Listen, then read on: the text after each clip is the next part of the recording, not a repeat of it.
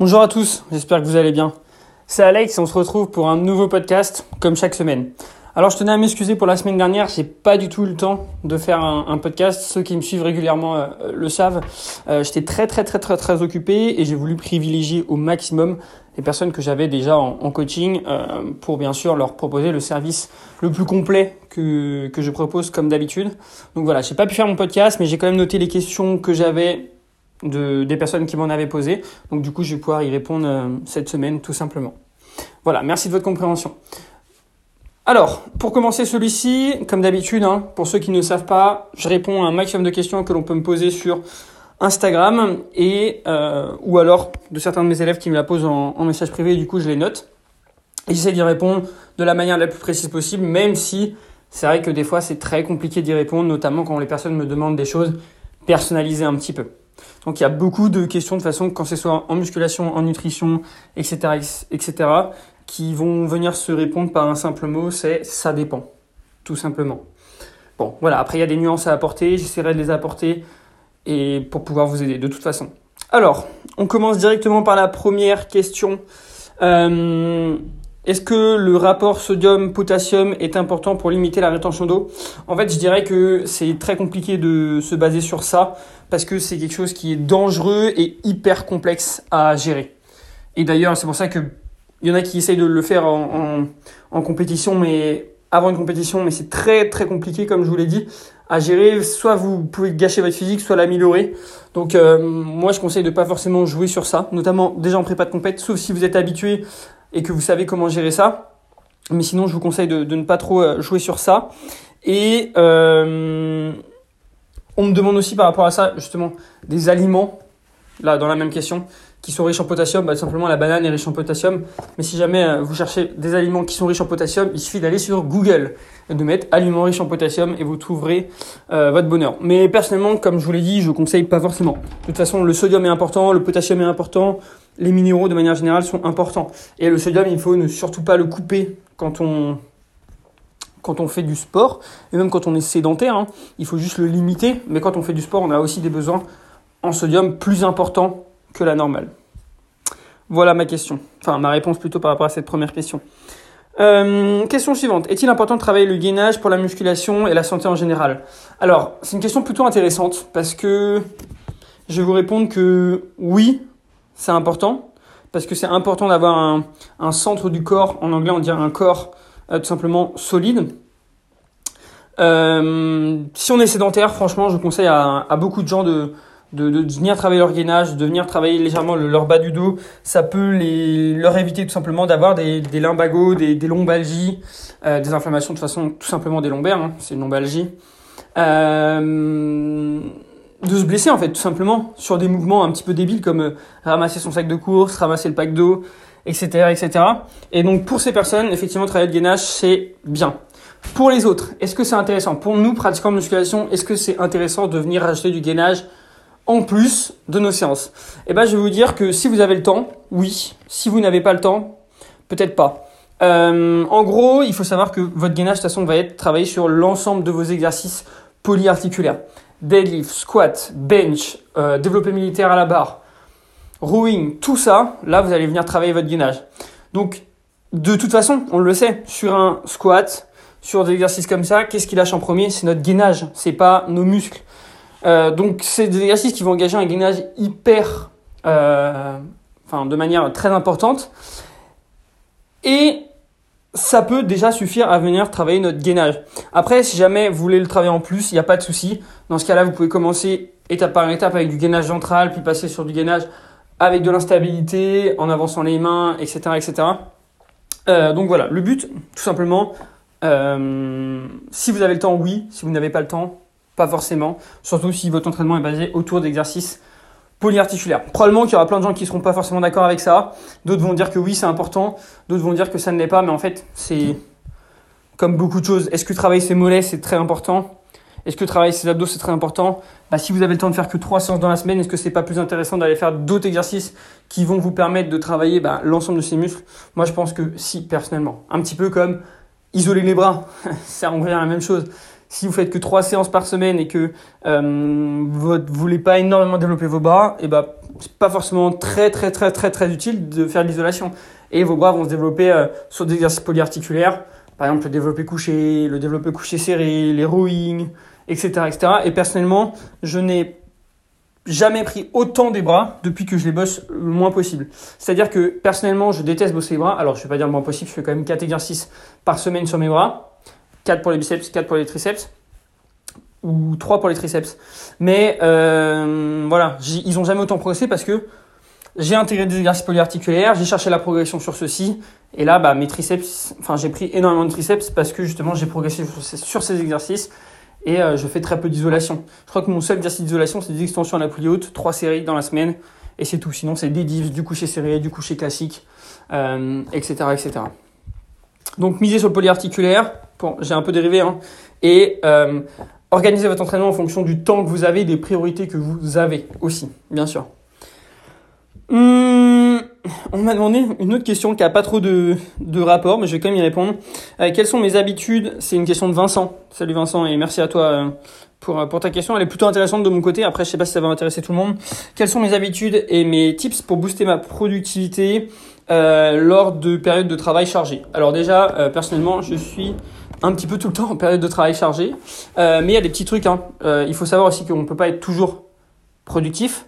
Euh, on essaye de l'être le plus possible, bien sûr en fonction de, des jours. Il y a des jours où je suis beaucoup plus, il y a des jours où je suis beaucoup moins.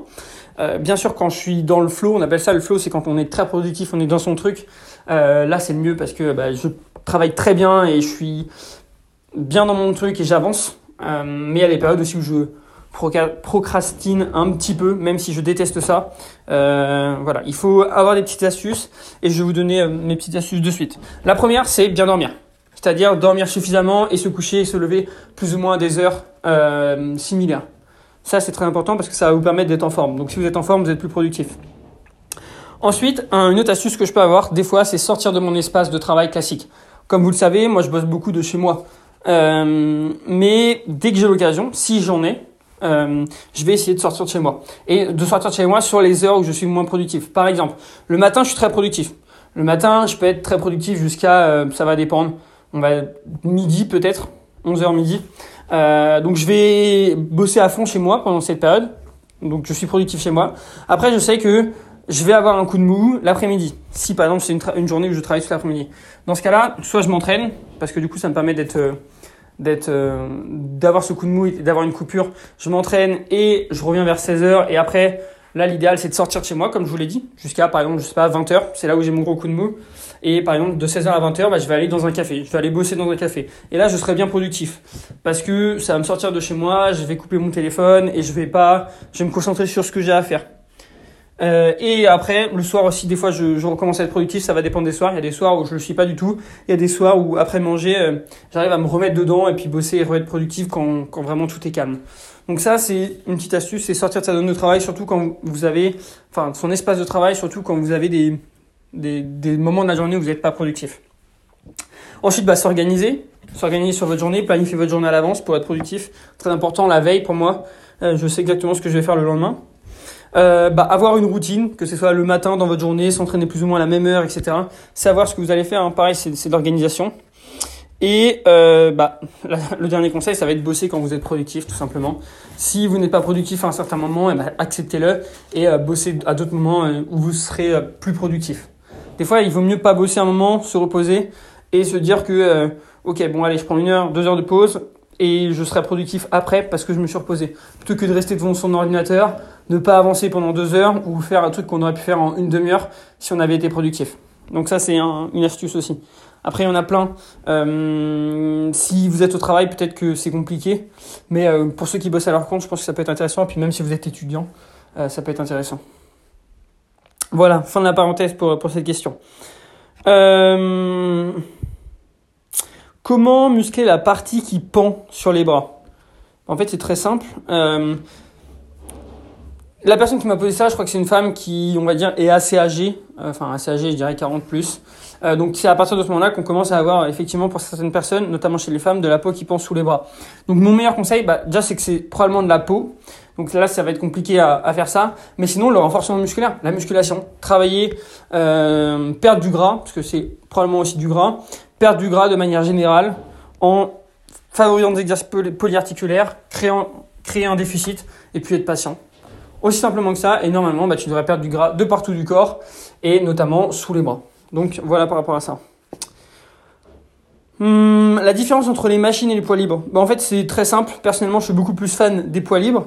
Mais des fois, les machines peuvent être intéressantes parce qu'elles vont nous permettre euh, d'avoir une certaine trajectoire, notamment par exemple une convergence. Euh, elles vont nous permettre aussi d'être sécuritaires, donc d'implémenter des techniques d'intensification dans nos entraînements. Donc en fait, les deux sont plutôt bien. Mais l'avantage des euh, des, euh, des machines, c'est qu'il y a moins le facteur équilibre et coordination mais il y a aussi moins de gainage et moins de tension mécanique. Alors le facteur équilibre et coordination, c'est un plus et un moins, c'est-à-dire que ça peut être intéressant toujours de le travailler, donc travailler avec des poids libres pour, euh, pour ça. Mais du coup, on n'a pas de gainage sur les machines, ni et une tension mécanique qui est aussi plus faible souvent qu'un exercice avec barre où on peut vraiment charger. Donc un petit peu moins intéressant, mais les machines, en, on va dire un exercice secondaire de nos séances après nos exercices polyarticulaires peut être intéressant. par contre, les machines sont intéressantes parce qu'elles sont beaucoup plus sécuritaires. Donc ça, c'est aussi quelque chose qui est important. Euh, donc il y a pas, je vais dire qu'il n'y a pas forcément de mieux. Le mieux, ça va être euh, bien sûr les poids libres, mais poids libres plus machine, c'est l'idéal, tout simplement. Euh, donc voilà pour cette question. Autre question. à quoi servent les élastiques que l'on rajoute sur les machines? C'est plutôt une question intéressante. Et en fait, ça sert surtout à optimiser la, courbe de force. parce qu'en fait, il y a certains endroits où on va être plus fort. Par exemple, on va prendre une presse. Quand on va être à la fin de notre mouvement, on va être plus fort que quand on est au début du mouvement. Donc pour optimiser la courbe de force, on peut mettre des élastiques, ce qui fait que plus on va pousser, plus ça va être difficile. Mais comme on est plus fort, et eh ben au final, c'est quelque chose qui est intéressant à, faire parce que plus on a les jambes tendues, plus on devient plus fort. Personnellement, j'utilise pas forcément trop les élastiques dans mes entraînements. Beaucoup les utilisent. Euh, moi, je pense que se concentrer sur des exercices polyarticulaires, de base et progresser, c'est la clé. Après, euh, se concentrer sur euh, élastique, etc., oui. Mais euh, pareil, hein, c'est du détail en fait. C'est beaucoup de gens qui, font ça, qui essayent d'optimiser les choses, mais l'optimisation des choses, elle passe à partir du moment où on a déjà atteint un gros niveau. Et pour l'instant, il faut surtout se concentrer sur bah, progresser, tout simplement. Mais en soi, c'est pas une trop mauvaise chose et c'est pas bête. Ça va dépendre aussi bien sûr des exercices. Votre niveau, ça va dépendre de votre objectif et de beaucoup de choses en réalité. Euh, autre question. C'est, est-ce que c'est moi qui ai créé euh, Smart Body? Oui, c'est moi qui ai créé Smart Body. En fait, c'est juste euh, le nom de mon entreprise. Donc euh, voilà, c'est aussi simple que ça. D'ailleurs, pour ceux qui ne le savent pas, c'est, c'est nouveau. Smart Body, du coup, hein, comme je vous dis, c'est un nom qui regroupe, bah, qui me regroupe moi pour l'instant. Mais je suis en train de je vais pas dire recruter parce que ça va pas vraiment être ça, ça va être un prestataire de service, mais il va avoir un autre coach qui va aussi euh, arriver dans l'équipe euh, Smart Body. Donc ça c'est plutôt quelque chose euh, qui va être, bah, c'est une grande avancée pour moi. probablement que certains le connaissent, c'est Johan que vous pouvez peut-être voir sur sur mes réseaux des fois. Il est aussi coach depuis plus ou moins en même temps que moi, je pense. je le coach maintenant depuis un an, donc il connaît exactement les comment je fonctionne. Et du coup, je vais pouvoir euh, lui, bon, c'est déjà fait, hein, il aura accès à tous mes données, etc., etc., euh, les dossiers que j'utilise, la manière de faire que j'utilise. Et donc, en fait, ce sera exactement comme si c'était moi qui vous coachais. Ce sera juste que ce sera un autre coach référent, on pourra dire. Attention, quand je dis ça, ça va faire peur à certaines personnes parce que certaines personnes veulent moi en coach. Cependant, euh, il faut bien penser que lorsque l'on va être deux, eh ben, on sera plus ou moins deux derrière vous. Vous, vous communiquerez par exemple avec Johan ou moi, mais bien sûr on sera deux euh, pour bah, faire vos programmes, éventuellement euh, discuter si vous avez s'il y a un souci sur votre profil, etc., etc. Donc pour pallier en fait à, d'éventuels plateaux, c'est hyper intéressant d'échanger entre lui et moi déjà, ça va permettre d'être encore plus complet sur le suivi parce que on a probablement chacun des connaissances différentes et euh, bah, c'est quelque chose en fait qui est super bien pour nous deux. Donc ça, ça va arriver euh, et je pense que les prochaines personnes qui prendront le coaching euh, auront peut-être ça. Alors dans tous les cas, c'est pas une surprise et quand on me contactera, je dirai aussi euh, quel sera le, le coach référent. Mais voilà, je suis très content, c'est une avancée pour moi. Ça me permettra d'accueillir encore plus d'élèves. Bien sûr, les personnes qui nous rejoindront auront accès au même groupe Facebook que les élèves que j'ai actuellement. Je resterai aussi en contact plus ou moins avec eux, etc., etc. Donc c'est, on va dire, deux coachs pour le prix d'un. Voilà, même si vous communiquez qu'avec une personne. Euh, autre question. Est-ce que j'ai une préférence pour les personnes, enfin, pour les élèves à coacher? Euh, Je dirais que la question, hein, elle, se pose souvent entre les. Enfin, là, la question, c'est surtout par rapport aux hommes et aux femmes. Euh, je dirais que ma préférence, c'est les femmes. C'est vrai que les, les femmes sont plus investies souvent dans le coaching, beaucoup plus rigoureuses, beaucoup plus sérieuses, que ce soit pour la rendu des bilans, le tenu de la diète, etc., etc. Donc, les femmes, c'est euh, comment dire, magique pour ça, super bien. Euh, mais c'est plus compliqué aussi à côté. D'un point de vue euh, gestion du coaching, c'est plus compliqué parce que les femmes réagissent beaucoup plus difficilement que les hommes. Elles ont des contraintes hormonales que les hommes n'ont pas, enfin surtout des changements hormonaux que les hommes n'ont pas. Donc euh, c'est plus compliqué. Franchement, c'est plus compliqué de ce côté-là à gérer. Mais si la femme est rigoureuse, etc., et qu'on trouve des solutions, là c'est euh, bah, super. C'est un, bonheur à, faire. mais oui, d'un point de vue coaching, c'est beaucoup plus compliqué parce que il y a plein de choses qui rentrent en jeu. En plus, euh, les femmes, c'est elles qui stressent le plus lorsqu'il y a par exemple des changements de poids, mais elles en ont énormément par rapport aux changements hormonaux. Euh, elles ont aussi plus de problèmes de digestion que les hommes, euh, etc., etc. Donc c'est plus compliqué, mais comme je vous l'ai dit, souvent ça se passe, plutôt bien. Hein. Donc euh, voilà. Euh, autre question, peut s'entraîner, peut-on s'entraîner pardon après un don du sang? Je dirais moyen. Je suis pas hyper fan parce qu'en gros on va t'enlever du sang, donc tu auras euh, probablement moins de sang, moins de congestion, etc. etc. Alors si c'est directement après, je te conseille franchement de ne pas le faire. Par contre, si tu as fait un don du sang le matin et que tu peux, et c'est le soir, tu peux aller t'entraîner, adapter ton entraînement à, à, comment tu te sens.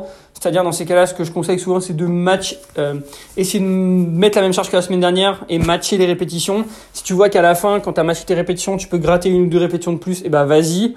Et puis euh, voilà, c'est un petit peu comme quand tu es fatigué, c'est aussi la, méthode que je conseille, ou quand tu es malade, si c'est une maladie qui te permet de t'entraîner.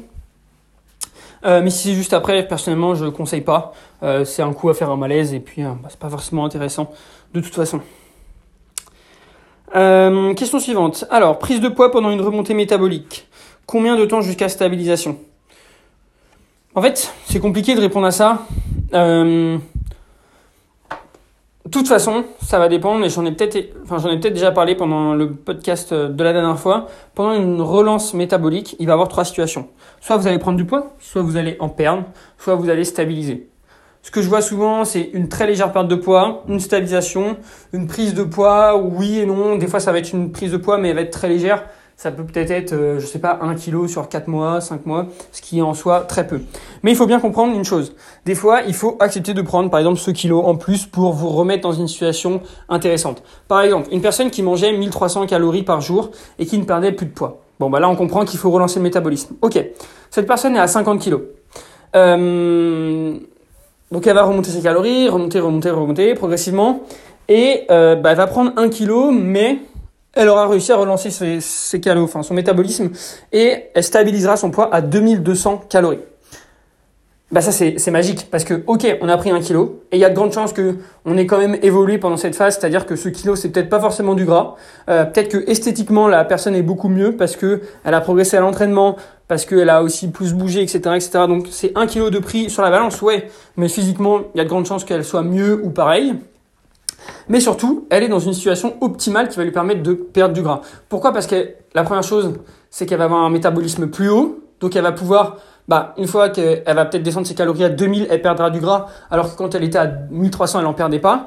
Et surtout, bah, elle aura déjà plus de calories pour aussi progresser à l'entraînement. Donc, ce qui dit progression à l'entraînement dit la physique qui change, prise de masse musculaire, éventuellement plus de perte de gras.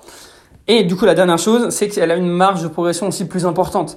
Par exemple, si cette personne est à 2000 calories, euh, donc elle perd du poids, elle perd, je sais pas, 1 kg, 1 kg 5, ok, elle stagne. Voilà, marge de progression, elle descend à 1800. Puis elle restagne, puis elle descend à 1600. Puis elle restagne, puis elle descend à 1400. Encore, là c'est un exemple.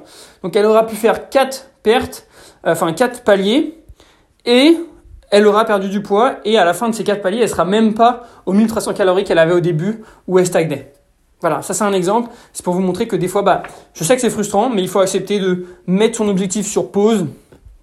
Et là, c'est le pire, surtout pour les femmes. Je reparle, enfin, je, reviens sur ce que je disais tout à l'heure. Hein. Là, les femmes aussi, c'est plus compliqué. Mais euh, faut bien expliquer les choses. Si vous êtes un coach, expliquez bien les choses. Appelez votre élève. Euh, dites-lui bien ce qui va se passer. C'est ce que je fais personnellement. Hein. Qu'il euh, y a de grandes chances qu'on remonte ton, tes calories, on remonte ton, ton, ton poids peut-être, mais euh, ça va nous mettre dans une bonne situation pour la suite.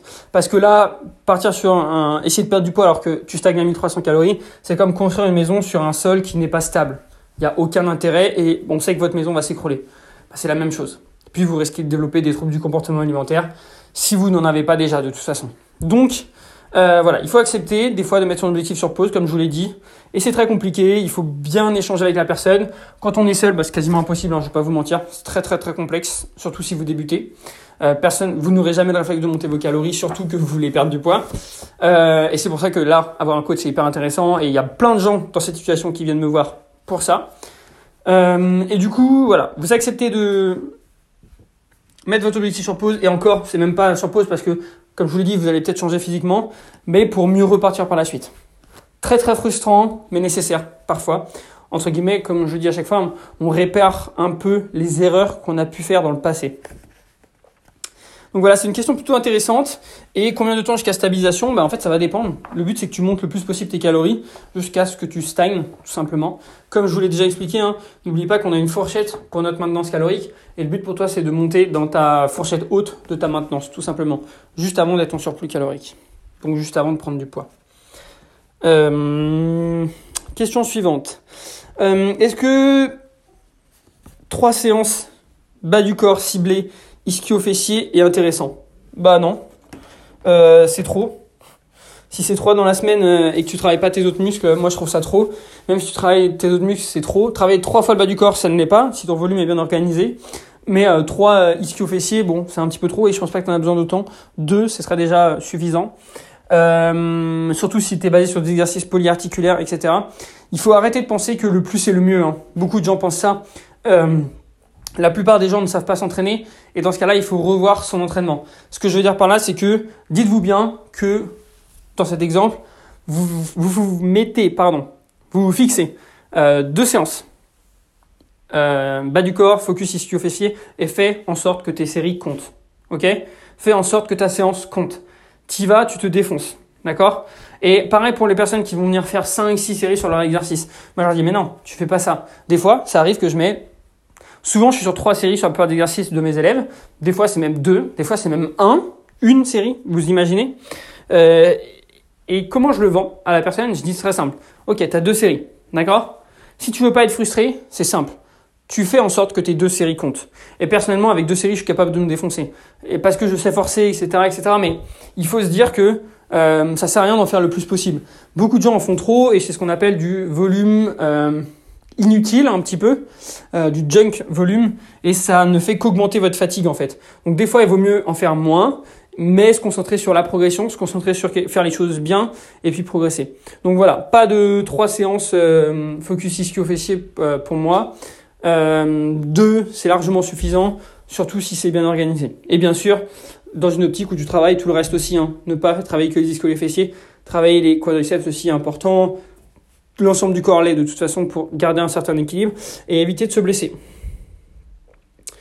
Question suivante. Euh, ma température du corps pendant la digestion, donc après manger, est plus froide. Est-il synonyme d'un métabolisme lent? Alors, je dirais euh, probablement que oui. Probablement. C'est compliqué de dire ça parce que il y a plein de, de, facteurs à prendre en compte. Et d'ailleurs, je te recommande le podcast de euh, Will Johnson et euh, The Fitness Way qui parlent de, de ça. Euh, ça parle du, s'appelle Nordy Mus, Nordy Podcast, un truc comme ça, Nordy Muscle Podcast. Euh, un truc qui ressemble à ça. Ça parle du métabolisme très intéressant. Il parle de la température corporelle, etc., etc. Et d'autres signes, notamment le rythme cardiaque et d'autres facteurs. Et par rapport à ça, c'est probable que ce soit un métabolisme lent, mais avec un facteur, c'est difficile de porter une conclusion. Euh, mais il y a de grandes chances qu'en fait tu manges peut-être pas suffisamment et dans ce cas-là il faut que tu manges davantage, pas forcément sur un repas, mais sur l'ensemble de tes repas. Euh, question suivante. Alors, une question qui est très bien. Euh, c'est pas vraiment une question, c'est je vais vous expliquer un petit peu le, profil d'une de mes élèves. Donc ça fait trois mois, je crois qu'on travaille ensemble, cette pers ou deux mois, deux mois et demi peut-être. Euh, donc cette personne a été aménorée, c'est-à-dire qu'elle a perdu sa règle pendant plus de trois mois, euh, parce que pendant un certain moment elle mangeait très peu, je limite anorexique. Euh, et en fait, par rapport à ça. Donc c'est toi Audrey, hein, je pense que tu vas te reconnaître. Euh, elle est assez impatiente de retrouver ses règles. Et je sais que c'est souvent le cas, mais c'est pour l'instant pas le cas. Et du coup, elle panique un petit peu de fait qu'on ne retrouve pas ses règles, etc., etc. Alors il faut bien comprendre que si vous êtes dans cette situation, vous n'allez pas euh, euh, retrouver tout ça rapidement. C'est un petit peu comme les personnes qui ont pris beaucoup de poids euh, ou qui en ont perdu beaucoup, elles vont pas reprendre du jour au lendemain, elles vont pas perdre du jour au lendemain. On peut pas espérer avoir fait du mal à notre corps pendant un an et que tout redevienne bien en deux semaines. Ça, c'est quelque chose qui est important. Donc, par rapport à ça, si vous êtes dans cette situation, prenez bien en compte que bah, ça va mettre du temps. Ça va mettre du temps et qu'il faut accepter en fait de prendre du gras et monter vos calories. J'ai euh, regardé une vidéo qui en parlait de Stéphanie Buttermore, un truc comme ça, je sais plus du tout son nom exact. Mais euh, très intéressant aussi, euh, c'est la copine de Jeff Nippard, si certaines personnes connaissent. Elle a fait une vidéo sur les menstruations et les, personnes qui sont aménorrhées, notamment en post-compétition, et quels étaient ses conseils, parce qu'elle elle interviewe des spécialistes euh, par rapport à ça. Donc là le premier conseil, c'est tout simplement, apparemment, ce serait plus l'apport calorique que le taux de gras qui euh, ferait que euh, on, on perde nos règles. Donc il faut remonter les calories. Dans sa vidéo, elle conseille de passer à 2500 calories, c'est ce qui semblerait être le mieux. Euh, mais du coup, il faudra accepter de prendre du gras pour revenir dans des, dans des euh, taux un peu plus sains. Alors 2500, c'est énorme, surtout pour une femme, et très peu de femmes, je trouve, je pense, hein, y arriveraient, parce que euh, souvent quand on est comme ça, on a beau, très peur de notre poids, très peur de la nourriture. Donc euh, moi je trouve ça assez complexe. Moi mon meilleur conseil c'est tout simplement bah, remonter vos calories progressivement, prenez du poids et puis euh, voilà, vos règles vont revenir, il faut juste que vous soyez patiente. Euh, juste un point qui est à signaler, c'est n'y allez pas trop lentement non plus. Hein. Euh, acceptez de prendre du gras, très important. La santé avant tout. Et des fois, bah, il vaut mieux prendre plus de gras et avoir des enfants plutôt que devenir stérile. Donc on fait attention à ça. Et euh, ne négligez vraiment pas votre santé par rapport à votre physique. Ça, c'est quelque chose qu'on voit de plus en plus. Mais euh, kiffez la vie, comme je dirais. Et puis voilà, on n'est pas dans une compétition, surtout si vous faites pas de compétition. Euh, arrêtez de, de vous blâmer, etc. Et commencez à vous aimer. Très important. Et là, hein, on le voit de façon avec la personne que je coach, donc pour revenir sur elle, Audrey, bah, elle a des signes qui sont de mieux en mieux. Elle a moins froid, elle se sent beaucoup mieux, plus d'énergie, etc., etc. Donc c'est super bon signe. Les règles sont pas encore là, mais on a des signes qui sont positifs. Donc bah, il faut tout simplement continuer dans ce sens-là. Aussi simplement que ça. Question suivante. Euh, système nerveux épuisé. Que faire? Donc la personne me dit qu'elle a plus de contraction musculaire. Bah, très simple, tu décharges. Hein euh, tu aurais d'ailleurs dû le faire euh, même avant. Tu fais une semaine de décharge en baissant le volume et l'intensité de ton entraînement, surtout le volume. Une erreur qu'ils font les gens, l'erreur que font les gens, c'est que ils gardent euh, un volume haut et euh, baissent l'intensité. Personnellement, je suis plus fan de l'inverse puisque c'est le volume qui crée le plus de fatigue. Donc on baisse le volume et limite par deux si vous pouvez. Et vous essayez de garder une intensité plus ou moins moyenne, RPE 6 à 8. Je dirais peut-être 8 sur un exercice, sinon 6-7, euh, c'est cool. Voilà, et tu te reposes, tout simplement. Des fois, il faut accepter aussi de décharger, hein, sinon on, risque de se blesser. Et puis voilà, regarde, tu es dans une situation où ton système nerveux est épuisé, plus de contraction, bah, c'est trop tard en fait. Tu perds du temps alors que tu aurais dû décharger avant. Euh, question suivante, je n'arrive pas à manger suffisamment. C'est pas vraiment une question, c'est euh, bah, comment faire quand on n'arrive pas à manger suffisamment. Bon bah c'est très simple, miser sur des aliments plus denses niveau calories, donc euh, des aliments plus caloriques comme les fruits secs, le jus d'orange, on va dire les euh, le miel, des choses comme ça, l'huile, les oléagineux, beurre de cacahuète. Surtout miser sur les lipides qui vont te permettre de d'avoir plus de calories faciles, même si le plus optimal c'est de maximiser d'abord les glucides puis les lipides quand on n'arrive plus à le manger. Et puis sinon favoriser les calories liquides. Hein. Très très simple. Calories liquides, ça peut être faire un gros smoothie. On peut facilement faire un smoothie à 1000 calories. Vous allez voir que votre corps ne va pas le reconnaître enfin pas le reconnaître. Euh, il va avoir moins cette sensation que si vous veniez de manger réellement 1000 calories de riz poulet. Euh, et puis éventuellement un bon jus d'orange bio, des choses comme ça, peut être intéressant euh, pour avoir des calories facilement. Voilà. Mais je sais que c'est pas facile de, de se forcer à manger. Euh, mais en appliquant les petites astuces là, éventuellement rajouter un repas sur votre journée, plus vous ferez de repas, plus ce sera facile aussi de d'avoir suffisamment de calories et de pas être blindé en fait. Donc éventuellement, si vous faites 3 repas aujourd'hui, bah, essayez d'en faire 4. Puis si vous en faites 4, essayez d'en faire 5. Puis 5, 6 éventuellement, etc. etc. Et quand je dis repas, c'est pas forcément un repas, hein. ça peut être une collation. Et une collation, ça peut être par exemple le smoothie que je vous ai dit euh, tout à l'heure. Hum, je n'arrive pas à manger avant mon training de 6h30. Comment faire? Euh, En fait, c'est assez simple. Moi, je conseille de quand même manger avant son entraînement. Donc bah j'en ai, je l'ai déjà parlé hein, dans le dernier podcast. Ce que vous allez faire, c'est que vous allez faire un gros repas la veille au soir, et éventuellement avant son entraînement, essayez tout, simplement d'avoir une source de protéines et éventuellement de glucides. Les glucides, on va dire que c'est facultatif. Idéalement, tu peux avoir de la farine d'avoine en poudre, euh, enfin des flocons d'avoine en poudre, par exemple avec un goût, et euh, de la whey. Hop, dans un shaker, tu bois ça, ça passe. Ensuite, pendant l'entraînement, vu que tu n'as pas énormément mangé avant, tu as eu genre un petit peu d'avoine, un petit peu de whey, tout ce que tu peux avoir, c'est euh, des sucres à index glycémique élevé, notamment euh, la maltodextrine, qui est plutôt intéressante, même y a plus intéressant, après c'est aussi plus cher, comme le Vitargo. Euh, donc tu prends ça et après ton entraînement tu prends bah, un petit un vrai petit déjeuner. Mais du coup ça va te permettre quand même d'avoir des glucides, des protéines, ce dont on a besoin et donc au final de faire une bonne séance. Voilà, on arrive à la fin de, des questions. Euh, je vais finir par vous parler de, de ma situation, euh, comme d'habitude, comme chaque semaine. Par rapport à moi, donc bon, pour l'instant tout se passe hyper bien au niveau de mes entraînements. Euh, à part que, c'est vrai qu'en ce moment ça fait trois semaines que j'ai pu faire que quatre entraînements. Euh, j'ai pas mal de choses qui se passent et du coup j'ai beaucoup moins de temps pour m'entraîner, notamment des déplacements. En fait, c'est ça qui est chiant, c'est que je pars le matin très tôt et, et, je reviens par exemple le soir à 22h, du coup ma salle n'est pas ouverte. Euh, bon, 4 entraînements, ça reste ok pour la plupart des gens et même pour moi. Tant que je progresse sur mes entraînements, au final, je suis euh, satisfait. Euh, bon, c'est difficile encore, hein, comme je voyage et tout, euh, à suivre la diète. du coup, peser hier à 83 kg. Aujourd'hui, c'est revenu à 81 et quelques. Bon, comme quoi, la flotte, ça part assez vite. Mais bon, je pense que avec la reprise, je vais reprendre mon cardio, etc. Surtout que cette semaine, là, j'ai plus de temps. Normalement, la semaine prochaine aussi. Euh, ça devrait pas forcément être un souci. Je vais me remettre rapidement dedans. Euh, les entraînements se passent hyper bien, je progresse sur tous mes exercices. Comme vous l'avez peut-être vu hier hein, sur mon Insta, euh, j'ai validé ma séance push avec un 6, 3x6 à 100 kg au développé couché. Je pense que la semaine prochaine, le 101 passera assez facilement. Puis on va continuer. Une prochaine objectif 110. Euh, c'est cool. Enfin, vraiment, quand je me souviens, début mars, j'étais à 90 kg. Aujourd'hui, bah, je suis à 100 kg, donc c'est énorme de progresser autant. Et j'espère que ça va continuer jusqu'à la fin d'année pour pourquoi pas avoir un 110, 115 en série. Ce serait cool. Euh, et puis après, pareil, les dips euh, sont bien passés. 38,75 kg de lest avec un poids de corps à 83 kg le matin, donc c'était énorme. Il y a de grandes chances que la semaine prochaine, ça passe à 40. Euh, et de manière générale, je progresse vraiment sur tous mes exercices. Au niveau de, de, mes entraînements jambes, j'ai repris le squat parce que ça faisait longtemps que je n'en avais pas fait. Euh, pas trop de douleur, franchement. Éventuellement, juste un petit peu après mon, squat. Je sais pas vraiment si c'est un petit peu de la, congestion des lombaires ou une vraie douleur. Donc je vais surveiller ça. Peut-être retenter probablement la, cette semaine euh, du squat et voir comment ça se passe. Bon, j'y vais doucement. Hein. Je l'ai mis en deuxième exercice déjà pour limiter la charge. Euh, j'ai fait un 4x6 à 100 kg.